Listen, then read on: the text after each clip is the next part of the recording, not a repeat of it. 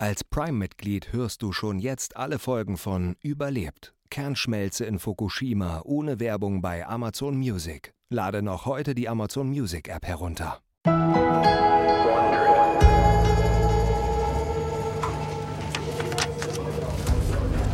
Der Vorsteher des Atomkraftwerks Fukushima Daiichi, Iko Uezawa, steht an seinem Schreibtisch im dunklen Kontrollraum und leuchtet mit seiner Taschenlampe auf eine Reihe von Bauplänen. Sie zeigen das Innenleben der Reaktoren. Zurzeit fließt durch diese Reaktoren kein Kühlwasser. Eine gefährliche Situation. Ohne Wasser könnten die Reaktoren schnell überhitzen und schmelzen. Es ist 18 Uhr am 11. März 2011. Es ist etwas mehr als zwei Stunden her, dass ein Tsunami die gesamte Stromversorgung des Kraftwerks unterbrochen hat. Isawa fährt mit dem Finger über die Baupläne. Die Rohre sind wie ein Labyrinth. Was ist mit Ventil 13? Sein Stellvertreter Noboru Homar schüttelt den Kopf. Zu eng. Wir brauchen mehr Wasser, als da durchpasst. Also irgendwas muss es doch geben. Isawa will das Wasser aus dem Feuerlöschsystem des Kraftwerks in die Rohre zur Kühlung der Reaktoren umleiten. Das ist eine knifflige Aufgabe. Das Löschwasser und das Kühlsystem laufen über völlig unterschiedliche Rohre. Doch nach genauerem Hinsehen findet Isawa eine Möglichkeit, alles miteinander zu verbinden. Wenn wir diese Ventile öffnen, hier, hier, hier und hier, können wir Wasser in den Reaktor leiten, richtig? Homer nickt. Ja, und Reaktor 1 ist Priorität, richtig? Ja, das muss so sein. Es tritt bereits Strahlung aus. Jetzt müssen wir nur noch Freiwillige finden. Ein Raunen geht durch den Raum. Normalerweise könnten sie die Ventile per Knopfdruck vom Kontrollraum aus öffnen. Aber bei Stromausfall ist das unmöglich.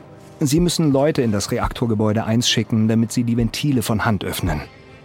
Leider sind zwei Arbeiter erst vor einer Stunde mit schlechten Nachrichten aus Reaktor 1 zurückgekehrt.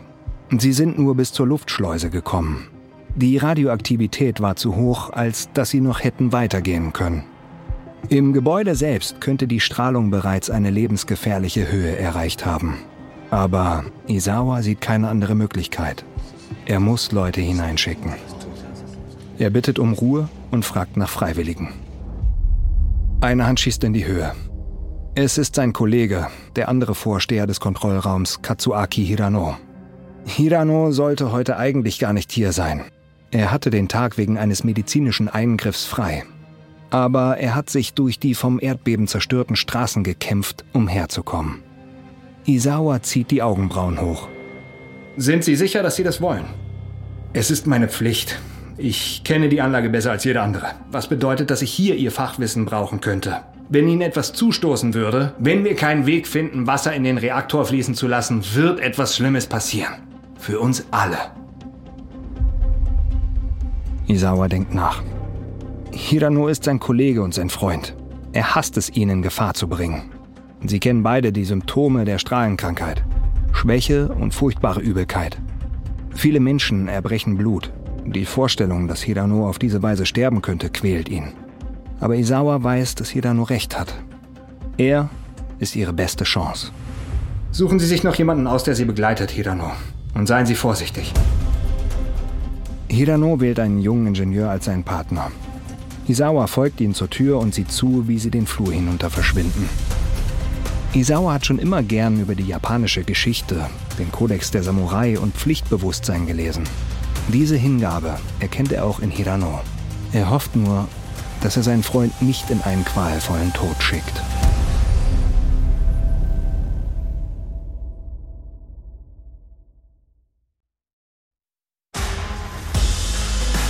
Ich bin Matthias Weidenhöfer und das ist Überlebt von Wandery.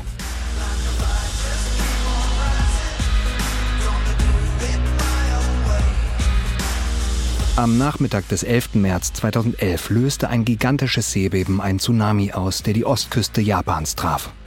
Die 13 Meter hohe Flutwelle überschwemmte das Kernkraftwerk Fukushima, löste einen umfassenden Stromausfall aus und zerstörte wichtige Anlagen.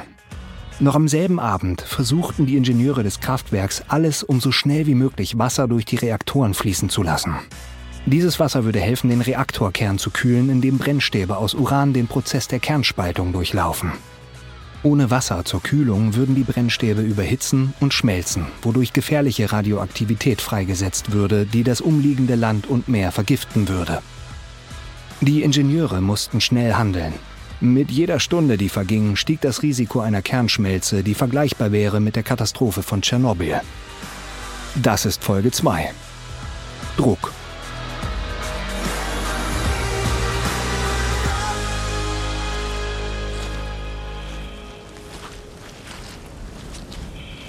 Wenige Minuten nachdem er den Kontrollraum verlassen hat, läuft Katsuaki Hirano mit einem anderen Kraftwerksmitarbeiter durch das zerstörte, schlammige Gelände des Kraftwerks Fukushima und sie nähern sich dem Reaktorgebäude 1.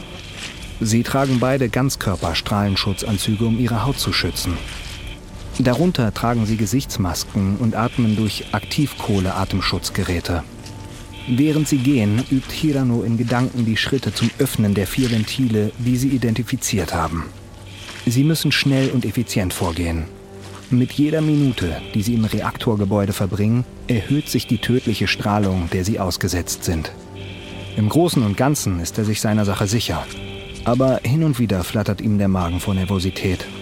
Er hat keine Ahnung, was ihn erwartet, wenn sie erst einmal drin sind. Am Eingang des Reaktorgebäudes ziehen Hirano und sein Partner ihre Schlüsselkarten durch und betreten die Luftschleuse.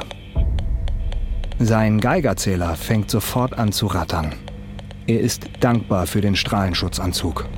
Er wird nicht alles abhalten können, aber es ist der beste Schutz, den sie haben. Er tippt seinen Sicherheitscode ein, geht hinein und schaltet seine Taschenlampe an. Der Strahl ist schmal in der dichten Dunkelheit, aber er weiß, dass der massive Reaktor direkt vor ihm liegt. Er ist 32 Meter hoch 18 Meter breit und von einem guten halben Meter Beton umschlossen. Im Inneren des Reaktors befindet sich der Kern, der die Form einer umgedrehten Glühbirne hat. Und in der Glühbirne befindet sich ein riesiger Wassertank und das Uran, das den Reaktor antreibt. Während er vorwärts schreitet, kann Hirano den Kern allerdings nicht sehen. Alles, was er sehen kann, ist seine gewaltige Betonhülle, die so groß ist wie ein zehnstöckiges Gebäude. Soweit er weiß, könnte der Kern schmelzen, während er hier steht. Aber diesen Gedanken schiebt er schnell beiseite. In seiner behandschuhten Hand hält er eine Liste von Ventilen, die geöffnet werden müssen. Er wendet sich an einen jungen Ingenieur. Fangen wir mit 2.15 an. Was? Mit den Masken und Beatmungsgeräten ist es schwer, etwas zu verstehen. Hirano zeigt auf die Liste und sie gehen los. Um zum Ventil 215 zu gelangen, steigen sie ein paar dünne Metalltreppen hinauf. Die Treppen sind so eng, dass sie nicht nebeneinander gehen können. Es ist harte Arbeit in den schweren Strahlenschutzanzügen. Zum Glück ist das Öffnen des Ventils dagegen ein Kinderspiel. Hirano dreht das Ventil und zeigt dem jungen Ingenieur die Daumen nach oben. Ihr Geigerzähler klickt schnell, was bedeutet, dass die Strahlenbelastung hier hoch ist. Hirano zeigt auf das zerknitterte Blatt in seiner Hand. Jetzt 318. Los geht's. Hirano überlässt dem Junior-Ingenieur das Ventil mit der Nummer 318. Es ist schwerer zu bewegen, aber mit etwas Kraft lässt es sich öffnen. Sie öffnen das Ventil 244a ohne Probleme. Damit bleibt nur noch ein Ventil übrig. 818. Als sie es erreichen, tropft Hirano der Schweiß herunter. Reaktorgebäude sind ohnehin schon stickig, aber der Schutzanzug und die Gesichtsmaske machen es noch schlimmer. Hirano will so schnell wie möglich das letzte Ventil öffnen und von dort verschwinden. Doch als sie das Ventil 818 erreichen, ist das Rad blockiert. Der Junior-Ingenieur ist nach der ganzen Kletterei erschöpft. Er bittet Hirano zu übernehmen. Hirano war schon immer stark. Trotzdem muss er sich mit den Füßen abstützen und die Fersen festhaken. Der Schweiß rinnt ihm über die Stirn und tropft auf seine Gesichtsmaske.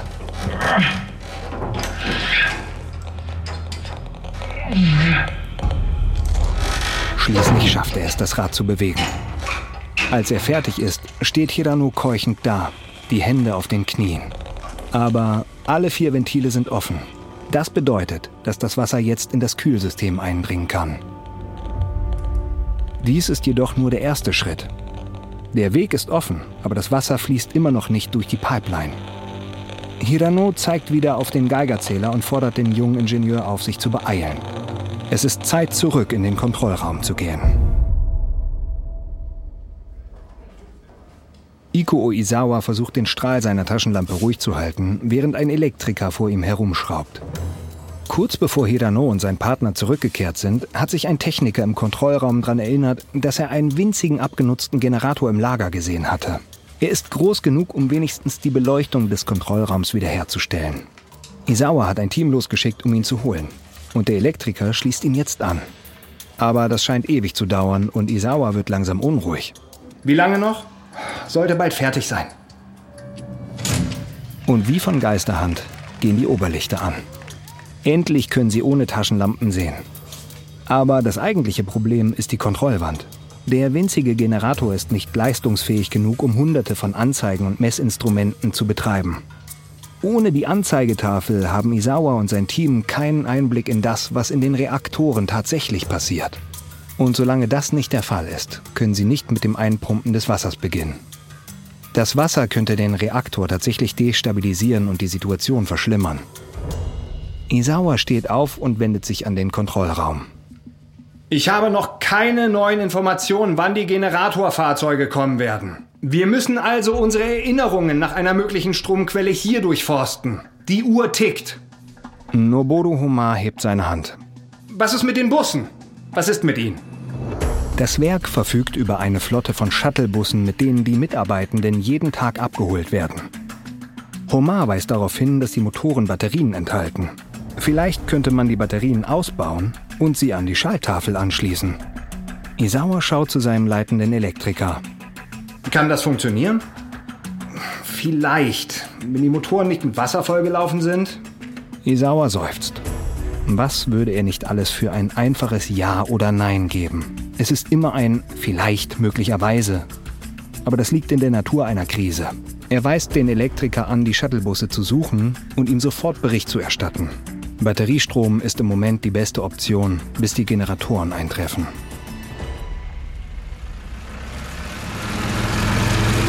Der Kommandant einer Flotte von Generatorfahrzeugen sieht zu, wie die Reifen eines der Fahrzeuge im Tsunamischlamm durchdrehen. Es ist dunkel und das Gelände der Anlage in Fukushima ist unübersichtlich. Aber sie müssen einen Weg finden. Er schreit den Fahrer an. Fahren Sie zurück und versuchen Sie es erneut. Mehr nach links. Was ist mit dem Metallhaufen? Der wird die Reifen zerfetzen. Versuchen Sie es einfach. Es ist schon nach 21.30 Wir müssen uns beeilen. Während der LKW rückwärts fährt, kaut der Kommandant an seinen Fingernägeln und überlegt, welche Möglichkeiten er hat. Keine von ihnen gefällt ihm. Als der Leiter des Werks, Masao Yoshida, die Lastwagen anforderte, dachte der Kommandeur, dass diese Aufgabe einfach sein würde zum Werk fahren, die tragbaren Generatoren der LKWs anschließen und das Werk mit Strom versorgen. Aber es ist ein logistischer Albtraum. Das Werk hat mehrere Schaltkreise, an die sich die Lastwagen andocken können. Leider stehen sie alle unter Wasser. Bis auf einen. Und um dorthin zu gelangen, müssen sie einen Berg von Schlamm durchqueren. Der Kommandant sieht, wie der Fahrer es irgendwie schafft, an einem Haufen verbogenen Metalls vorbeizukommen, der den Weg des Lastwagens versperrt. Er muss erneut versuchen, sich durch den Schlamm zu pflügen. Machen Sie weiter, nicht nachlassen. Aber die Reifen drehen durch. Da hilft auch alles Gas geben nichts mehr. Der LKW kommt nicht mehr weiter. Der Fahrer sieht niedergeschmettert aus, aber der Kommandant nimmt es ihm nicht übel. Keine Sorge, du hast dein Bestes gegeben. Aber jetzt komm, wir müssen das Kabel von hier aus an den Stromkreis anschließen. Doch der Fahrer schüttelt den Kopf. Es reicht nicht aus. Es ist nicht lang genug. Wie wäre es, wenn wir zwei Kabel aneinander hängen? Sie sind nicht kompatibel. Wir bräuchten einen Spezialadapter. Der Kommandant stöhnt. Die Lage verschlechtert sich zusehends. In diesem Moment klingelt sein Handy. Es ist der Werksleiter Yoshida, der ein Update verlangt. Der Kommandant erzählt von den überschwemmten Kreisen, dem Schlamm, in dem sie stecken bleiben und dem nicht ausreichend langen Kabel. Yoshida unterbricht ihn. Dann verbinden Sie zwei Kabel miteinander. Ja, wir haben es versucht, aber wir haben nicht den richtigen Adapter. Sie sind das gottverdammte Elektrizitätswerk. Wie können Sie nicht den richtigen Adapter haben? Nun, äh... Wenn eine Kernschmelze nicht verhindert werden kann, ist es Ihre Schuld! Der Kommandant hört Stille. Yoshida hat aufgelegt. Er starrt einen Moment lang stumm auf sein Handy, bis er die Situation begreift. Dann wählt er das Hauptquartier an und betet zu Gott, dass sie den richtigen Adapter haben. Iko Oizawa geht auf Hände und Knie, um eine Platte von der blassgrünen Kontrollwand abzuschrauben. Selbst nachdem er alle vier Schrauben entfernt hat, sitzt sie noch fest. Er rüttelt sie hin und her, bis sie herausspringt. Dann hilft er dabei, eine der schweren Busbatterien zu der Wand zu ziehen. Die Generatorfahrzeuge haben die Anlage immer noch nicht mit Strom versorgt, also sind die Batterien der Busse ihre einzige Option. Die Entfernung der Schalltafel hat die Verkabelung der Messgeräte freigelegt. Überall schlängeln sich rote und schwarze Kabel. Jetzt liegt es an den Elektrikern, den Strom in die Geräte zu führen. Isawa hält sich zurück und versucht sie nicht mit Fragen abzulenken. Er hat keine Ahnung, wie sie feststellen können, welches Kabel zu welchem Gerät gehört. Aber innerhalb weniger Minuten bringen die Elektriker eines der Messgeräte zum Laufen. Die Busbatterien können nicht genügend Strom für die gesamte Kontrollwand liefern. Aber sie können jeweils ein oder zwei Messgeräte mit Strom versorgen und wichtige Messwerte liefern. Es wird eine mühsame Arbeit sein, die Batterien und Kabel immer wieder neu zu verbinden. Aber im Moment ist es das Beste, was sie tun können. Leider ist der erste Messwert, den Isawa erhält, ein schlechter. Er blickt auf das aufleuchtende Messgerät und er schaudert. Dieses Messgerät misst die Höhe des Wassers im Tank des Reaktorkerns. Das Wasser sollte das Uran dort um mehrere Meter bedecken. Stattdessen steht es nur 20 Zentimeter hoch. Das bedeutet, dass das Wasser bereits am Siedepunkt ist und verdampft. Isawa schießen Gedanken durch den Kopf. Keine davon sind gut. Um Korrosion zu verhindern, ist das Uran im Tank mit einem anderen Metall beschichtet, Zirconium. Und normalerweise gibt es keine Reaktion, wenn Zirconium und Wasser aufeinandertreffen.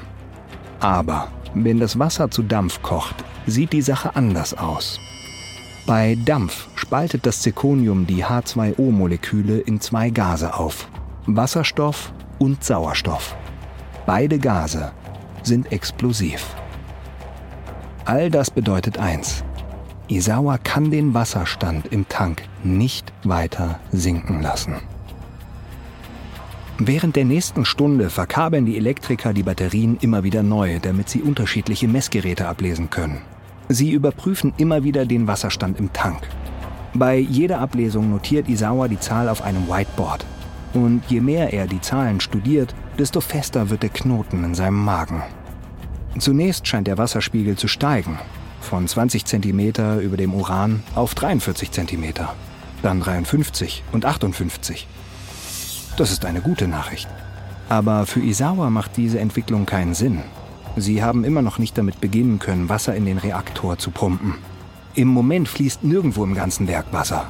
Seine Männer können nicht einmal die Toilette spülen. Wie kann dann der Wasserstand im Tank ansteigen? Dafür gibt es nur eine vernünftige Erklärung. Das Messgerät muss kaputt sein. Sie müssen einen anderen Weg finden, um zu messen, was im Reaktor passiert. Isawa ruft dem leitenden Elektriker zu. Schalten Sie die Batterien ab. Besorgen Sie mir den Druckwert im Sicherheitsbehälter von Reaktor 1. Die Elektriker machen sich an die Arbeit. Als sie fertig sind, eilt Isawa herbei und beobachtet die Nadel des Druckmessers. Sie erwacht und schwingt hin und her. Als sie zum Stillstand kommt, geben seine Knie fast nach. Der Sicherheitsbehälter kann einem Druck von bis zu 60 Pfund pro Quadratzoll standhalten, bevor er auseinanderbricht. Dieses Messgerät zeigt jedoch fast 90 Pfund pro Quadratzoll an. Isawa kann nur eine Schlussfolgerung ziehen. Das Wasser im Tank ist bereits zu Dampf verkocht, was den immensen Druckanstieg verursacht hat. Wahrscheinlich hat sich bereits Wasserstoffgas angesammelt und wenn sich genug Wasserstoff im Reaktor ansammelt, könnte er explodieren.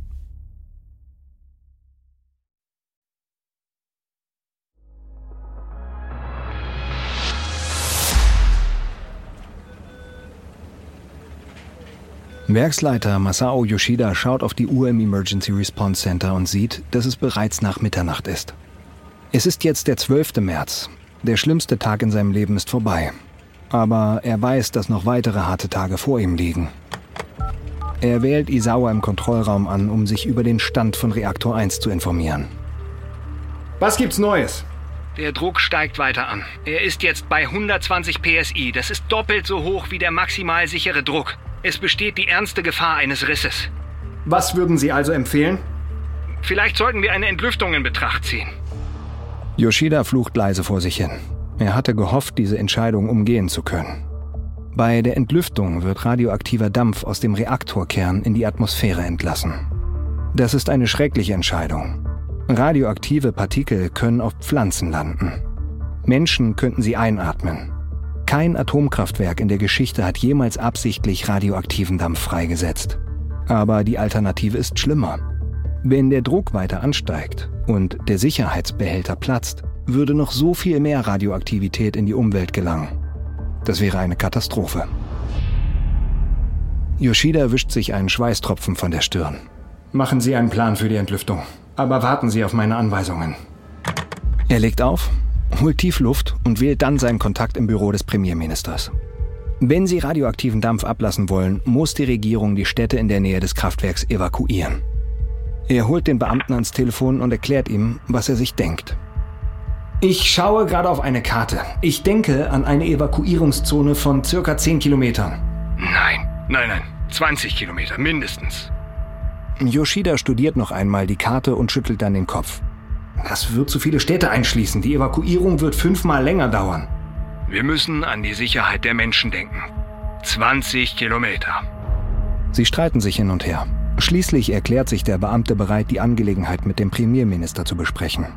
Er wirkt zögerlich. Der Premierminister hat bekanntermaßen ein aufbrausendes Temperament.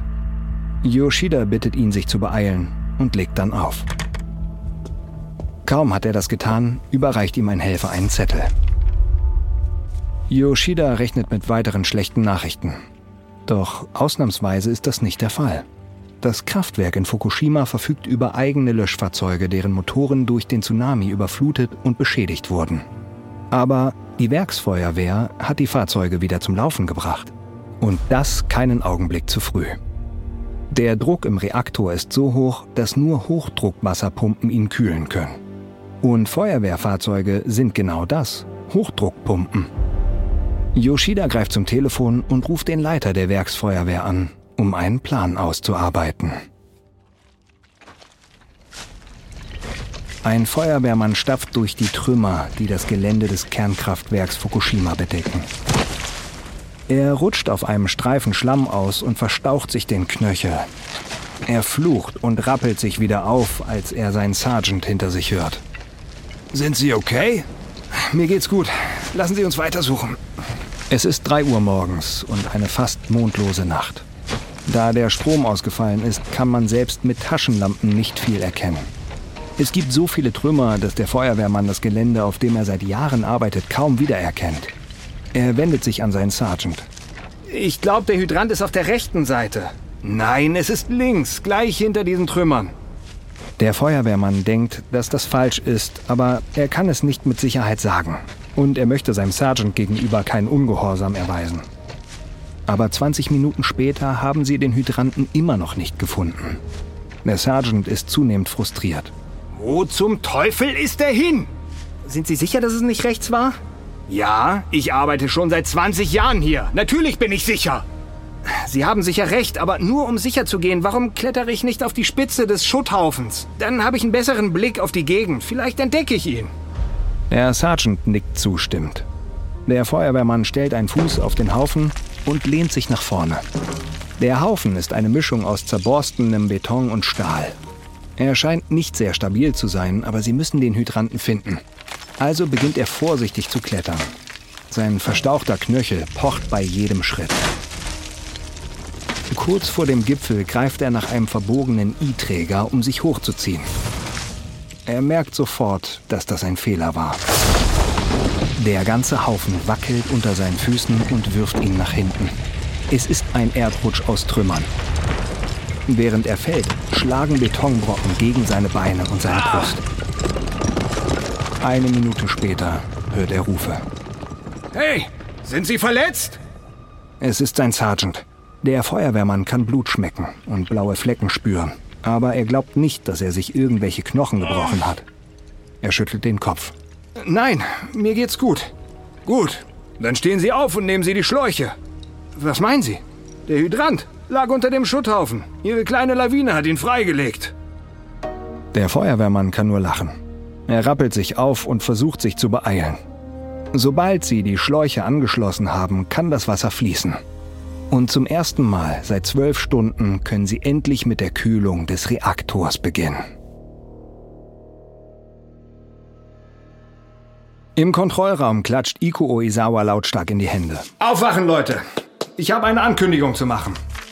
Er hat die Leute sich etwas ausruhen lassen, aber jetzt ist es Zeit, zur Arbeit zurückzukehren.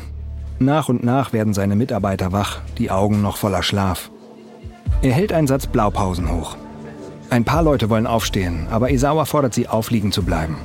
Sie sind direkt neben dem Reaktorgebäude 1 und die Strahlung ist in den Kontrollraum eingedrungen. Ihre Detektoren zeigen an, dass die Strahlung aus irgendeinem Grund in Bodennähe am geringsten ist. Während alle anderen schliefen, brütete Isawa stundenlang über den Bauplänen und hat nach einer Möglichkeit gesucht, den überschüssigen Dampf aus dem Reaktor abzulassen. Der Stromausfall ist nun schon fast einen halben Tag her und mit jeder Stunde, die verstreicht, steigt das Risiko eines Risses, vielleicht sogar einer Explosion. Aber jetzt hat Isawa einen Plan, deutet auf die Baupläne und erklärt ihn. Unter dem Reaktorkern befindet sich ein donutförmiger Ring, die sogenannte Kondensationskammer. Normalerweise strömt dort Wasser aus einer Leitung rein, das dann in den Reaktorkern fließt. Aber Isawa will diesen Fluss umkehren. Der Dampf soll aus dem Kern in die Kondensationskammer geleitet werden. Dann können sie ihn über Rohre, die mit der Kammer verbunden sind, nach draußen ablassen. Da der Strom ausgefallen ist, müssen sie Leute in das Gebäude schicken, um zwei Entlüftungsklappen von Hand zu öffnen. Sobald dies geschehen ist, kann der Dampf freigesetzt werden. Aber Isawa weiß, dass das alles leichter gesagt als getan ist. Die Entlüftungsöffnungen befinden sich in völlig unterschiedlichen Teilen des Reaktorgebäudes. Eine befindet sich sehr weit oben und man muss zum Dach des Reaktors klettern. Die andere ist im Keller in der Nähe der Kondensationskammer. Und beide müssen geöffnet werden, damit die Entlüftung gelingt. Angesichts der hohen Strahlenwerte im Gebäude kann sich niemand länger als ein paar Minuten dort aufhalten. Das ist nicht genug Zeit, um sowohl die obere als auch die untere Lüftungsklappe zu erreichen.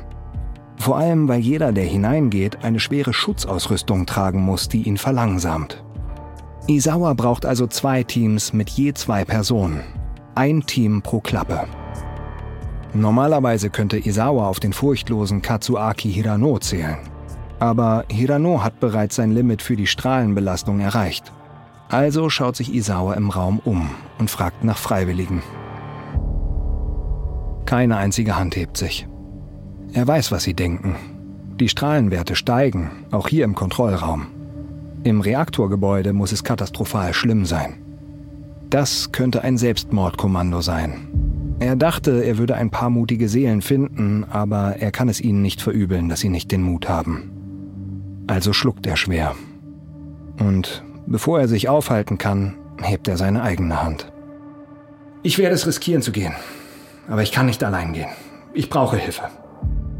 Sie alle starren ihn an, aber niemand bewegt sich. Schließlich erhebt sich eine Stimme aus dem Hintergrund. Ich werde mit Ihnen gehen. Isawas Herz macht einen Sprung. Es ist ein Ingenieur namens Tsutomu Oigawa. Und neben ihm hebt auch der Ingenieur Katsuya Endo seine Hand. Ja, ich auch. Plötzlich gibt es ein Dutzend Freiwillige. Isawa schließt die Augen und atmet tief durch. Ich danke Ihnen allen. Bevor Isawa mit der Einteilung der Teams beginnen kann, packt Hirano ihn am Ellbogen. Was machen Sie da? Sie können nicht selbst gehen. Sie müssen im Kontrollraum bleiben. Aber ich habe gesagt, ich gehe. Ich muss es tun.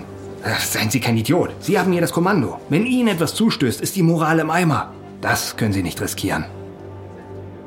Isawa sieht ein, dass Hirano recht hat. Als Vorsteher ist es seine Pflicht, den Kontrollraum zu leiten. Er nimmt Uigawa und Endo zur Seite, um sich zu entschuldigen. Jetzt braucht Isawa nur noch die Erlaubnis von Werksleiter Yoshida für die Entlüftung. Aber er hat seit Stunden nichts mehr von Yoshida gehört. Er hat keine Ahnung, warum das so lange dauert.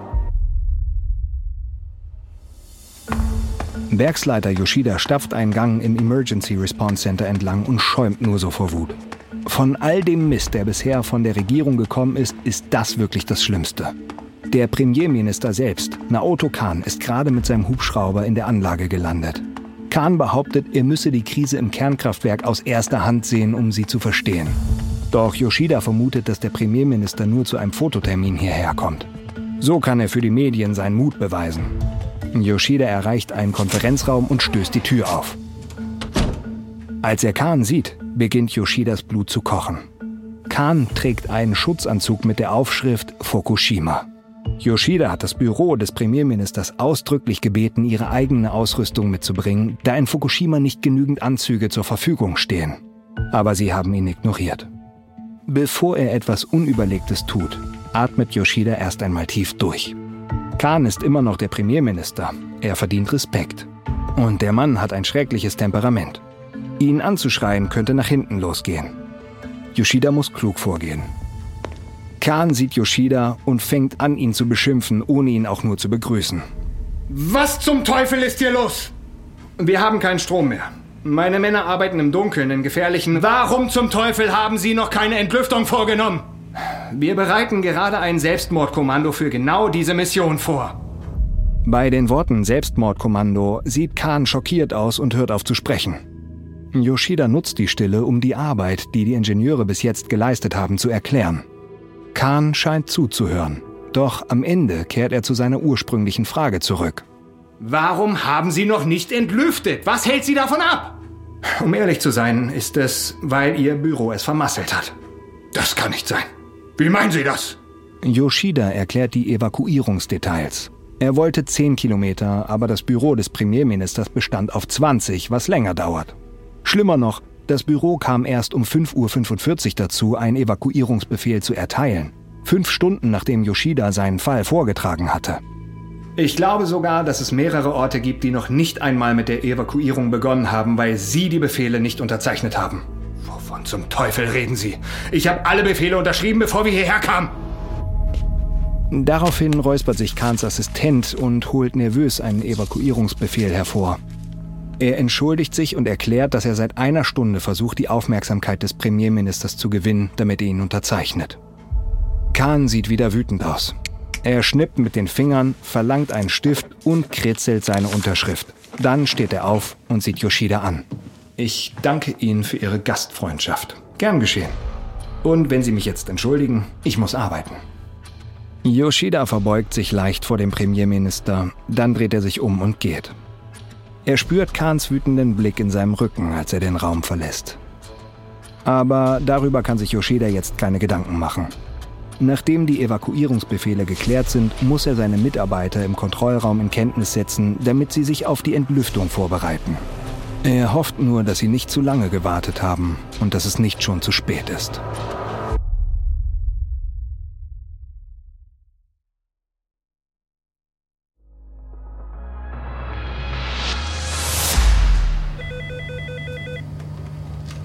Im Kontrollraum bemüht sich Iko Oizawa an sein Telefon zu kommen. Er hört die Stimme von Werksleiter Yoshida am anderen Ende. Diese idiotischen Politiker haben endlich die Städte evakuiert. Beginnen Sie mit der Entlüftung. Sofort. Isawa legt auf und wirft einen Blick auf die Mickey Maus Uhr auf seinem Schreibtisch. Es ist kurz nach neun. Er sitzt einen Moment lang da. Sein Magen kribbelt. Seit Beginn der Krise untersucht er sich selbst auf Anzeichen von Nervosität wie Herzrasen und schwitzige Handflächen. Bis jetzt ist er ziemlich entspannt geblieben, aber jetzt schwitzen seine Handflächen. Die nächste Stunde wird über das Schicksal des Kraftwerks Fukushima entscheiden und entweder Leben retten oder kosten. Aber er darf keine Zeit mit Sorgen verschwenden. Er steht von seinem Schreibtisch auf und befiehlt dem ersten Selbstmordkommando, sich fertig zu machen. Isawa hilft Uigawa und seinem Partner beim Anziehen ihrer Strahlenschutzanzüge. Sie schlüpfen zusätzlich in silberne, feuerfeste Anzüge und verbinden sich mit Sauerstoffflaschen, damit sie atmen können. Sie sehen aus wie Astronauten, die bereit sind, eine fremde Welt zu erkunden. Und das sind sie in gewisser Weise auch. Isawa hat keine Ahnung, welchen Gefahren sie im Reaktorgebäude begegnen werden. Er klopft ihnen auf die Schulter und sie zeigen einen Daumen hoch, als sie gehen. Dann setzt er sich an seinen Schreibtisch und stützt seinen Kopf in die Hände. Alles, was er jetzt noch tun kann, ist beten. Ingenieur Tsutomu Oigawa knipst seine Taschenlampe an und betritt das Reaktorgebäude 1.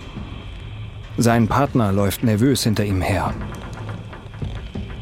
Drinnen sieht Oigawa den zehnstöckigen Reaktor vor ihnen auftürmend. Die Strahlen seiner Taschenlampe fangen auch einen unheimlichen weißen Nebel ein. Ist es Staub? Dampf? Etwas Schlimmeres? Er verdrängt den Gedanken aus seinem Kopf. Oigawa hört ein Klopfen, als würde jemand auf Eisen hämmern. Er erkennt, dass es wahrscheinlich radioaktiver Dampf in den Rohren ist, die wie ein alter Heizkörper klopfen. Er hofft, dass es keine undichten Stellen gibt, aber er würde keine Wette darauf abschließen. Zwischendurch rattert ihr Geigerzähler. Die Skala reicht von 0 bis 1000 und Oigawa sieht, dass sie sich auf 500 zu bewegt. Intensiver, als er befürchtet hat. Der Ingenieur ist dankbar, dass sein Team nur die obere Lüftungsklappe öffnen muss. Ein Team könnte unmöglich zu beiden Klappen vordringen, ohne sich einer ernsthaften Strahlenbelastung auszusetzen. Sein Kollege und er gehen auf die Treppe zu und beginnen mit dem Aufstieg. Zwei Stockwerke höher gehen sie einen Korridor entlang und finden eine Metallleiter, die gerade nach oben führt. Um die Leiter herum ist ein Käfig angebracht, der verhindern soll, dass die Leute herabstürzen. Mit ihren Anzügen und Sauerstoffflaschen wird es eng. Alle paar Sprossen knallt Oigawas Sauerstoffflasche gegen den Käfig. Er ist frustriert über den langsamen Fortschritt. Und oben angekommen ist es nicht einfacher. Dort finden sie einen Steg, gerade einmal 20 Zentimeter schmal. Sie klammern sich an das Geländer und bewegen sich vorwärts. Sie passieren einige nummerierte Lüftungsschächte und Oigawa ruft seinem Partner zu. Nach welcher Nummer suchen wir? 67b. 67 Bravo. Die Anzüge dämpfen ihre Stimmen, so dass sie rufen müssen, um gehört zu werden. Oigawa leuchtet mit seinem Strahl über die Metallplatten neben den Lüftungsöffnungen. Schließlich entdeckt er 67b. Ohne Zeit zu verlieren, stellt er sich auf die Füße und greift nach dem Rad. Nichts passiert. Er versucht es noch einmal mit aller Kraft. Aber die Entlüftung ist blockiert. Er wendet sich an seinen Partner. Hilf mir. Beide ergreifen gleichzeitig verschiedene Teile des Rades und drehen stöhnend mit aller Kraft. Es dauert gut zehn Sekunden, bis sich das Rad endlich in Bewegung setzt. Oigawa holt Luft und prüft das Messgerät neben dem Lüftungsschacht. Er ist niedergeschlagen, als er sieht, dass die Klappe trotz aller Bemühungen nur zu 5% geöffnet ist. Machen Sie weiter. Sie greifen wieder nach dem Rad. Es dreht sich ein wenig mehr. 10 Prozent. Dann 15. 20. Schließlich kann Oegawa nur noch keuchen. Aber sie haben den Ventilator zu 25 Prozent aufgedreht. Es ist nicht ideal, aber es muss reichen. Er nickt seinem Partner zu und sie machen sich auf den Weg zurück zum Kontrollraum. Die erste der beiden Entlüftungsklappen ist offen. Jetzt ist es am zweiten Team, die Aufgabe zu beenden. Im Notfallzentrum sitzt Werksleiter Yoshida an seinem Schreibtisch und blättert in seinem Buch mit buddhistischen Weisheiten. Er versucht nach dem angespannten Treffen mit dem Premierminister seine Fassung wieder zu erlangen und die Gebete helfen ihm dabei, seine Mitte zu finden. Er schließt für einen Moment die Augen und atmet tief durch. Als kurz darauf sein Telefon klingelt, fühlt er sich viel besser. Und es ist genau die Stimme, die er zu hören hofft. Ikuo Izawa im Kontrollraum. Haben Sie ein Update für mich? Wir haben die erste Klappe geöffnet. Yoshidas Herz macht einen Sprung. Ein Erfolg. Sie können also jetzt anfangen zu entlüften? Noch nicht. Beide Entlüftungsklappen müssen offen sein, um die beiden Rohrsysteme zu verbinden. Ich habe gerade ein zweites Team losgeschickt. Yoshidas Stimmung sinkt ein wenig. Sie haben erst die Hälfte der Strecke hinter sich. Aber er dankt Isawa und sagt ihm, er soll sich melden, sobald das zweite Ventil geöffnet ist. Fünf Minuten nachdem er den Kontrollraum verlassen hat, betritt der Ingenieur Katsuya Endo das Reaktorgebäude 1. Er schaltet seine Taschenlampe ein und tritt in einen geheimnisvollen weißen Dunst. Im Gegensatz zum ersten Team begeben sich Endo und sein Kollege in den Keller. Ein nervenaufreibender Auftrag. Die oberen Stockwerke der Anlage sind durch den dicken Betonmantel des Sicherheitsbehälters besser vor Strahlung geschützt. Aber der Beton reicht nicht bis in den Keller. Ihr Geigerzähler knattert, während sie die Treppe hinuntergehen. Er schwankt um die 600 mit gelegentlichen Ausschlägen bis zu 900. Endo versucht das zu ignorieren, während sie die Treppe hinuntergehen. Schließlich erreichen sie den Keller mit seiner hohen Decke. Sie nähern sich der Kondensationskammer, einem riesigen Ring, der den Boden des Reaktors umgibt. Er ragt über ihnen auf. Sie klettern eine Leiter hinauf zu einem Steg, der über der Kammer verläuft. Die Klappe, die sie öffnen müssen, befindet sich auf der anderen Seite der Kammer. Endo übernimmt die Führung und sie gehen weiter. Doch als sie sich der Klappe nähern, hört Endo etwas Unheilvolles. Es ist ein Strahlungsdetektor. Er blickt nach unten und sein Mund bleibt vor Schreck offen stehen. Die Nadel des Detektors liegt im roten Bereich, weit über dem Grenzwert des Geräts. Die Strahlung ist hier so intensiv, dass sie die Skala sprengt. Endo wirft einen Blick nach oben. Sie sind weniger als 22 Meter von der Klappe entfernt. Aber wenn sie sie erreichen und das Ventil klemmt, werden sie bei dem Versuch, es zu öffnen, verstrahlt. Er will nicht umkehren. Nicht, wenn sie so nah sind. Doch das Klicken seines Strahlungsdetektors lässt ihn vor Angst erstarren. Isawa geht im Kontrollraum auf und ab. Er versucht sich zu konzentrieren, aber er wirft immer wieder einen Blick auf die Mickey Maus Uhr auf seinem Schreibtisch und zählt die Minuten bis zur Rückkehr des zweiten Teams. Er fiebert dem Moment entgegen, in dem sie die Entlüftung starten können. Es wird eine große Erleichterung sein, das Risiko eines Risses überwunden zu haben, auch wenn das Lüften selbst Risiken mit sich bringt. In diesem Moment öffnet sich die Tür zum Kontrollraum und das zweite Team tritt ein. Isawa spürt sofort, dass etwas nicht stimmt. Sie waren nur 15 Minuten weg, was nicht lange genug ist, um die Aufgabe zu erfüllen. Und anders als das erste Team stolpern Endo und sein Partner nicht voller Selbstvertrauen hinein. Vielmehr stolpern sie und sinken zu Boden. Alle versammeln sich um die beiden erschöpften Männer. Isawa drängt sich nach vorne und hilft Endo, seinen Helm und die Gesichtsmaske abzunehmen. Endo, was ist passiert? Die Strahlung war zu hoch. Was ist mit der Entlüftung? Wir mussten umkehren. Es tut mir leid. Wir haben versagt. Isawa schlurft zurück zu seinem Schreibtisch, lässt sich auf seinem Stuhl nieder und stützt den Kopf in seine Hände. Damit dieser Plan funktioniert, mussten beide Entlüftungsklappen geöffnet werden. Jetzt wird der Druck im Reaktor immer weiter steigen. Und weiter und weiter. Fukushima steht kurz davor, das nächste Tschernobyl zu werden.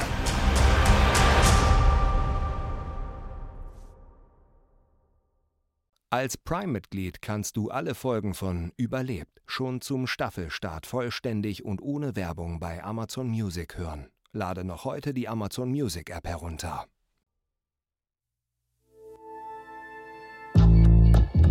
Dies war Folge 2 unserer vierteiligen Serie Kernschmelze in Fukushima.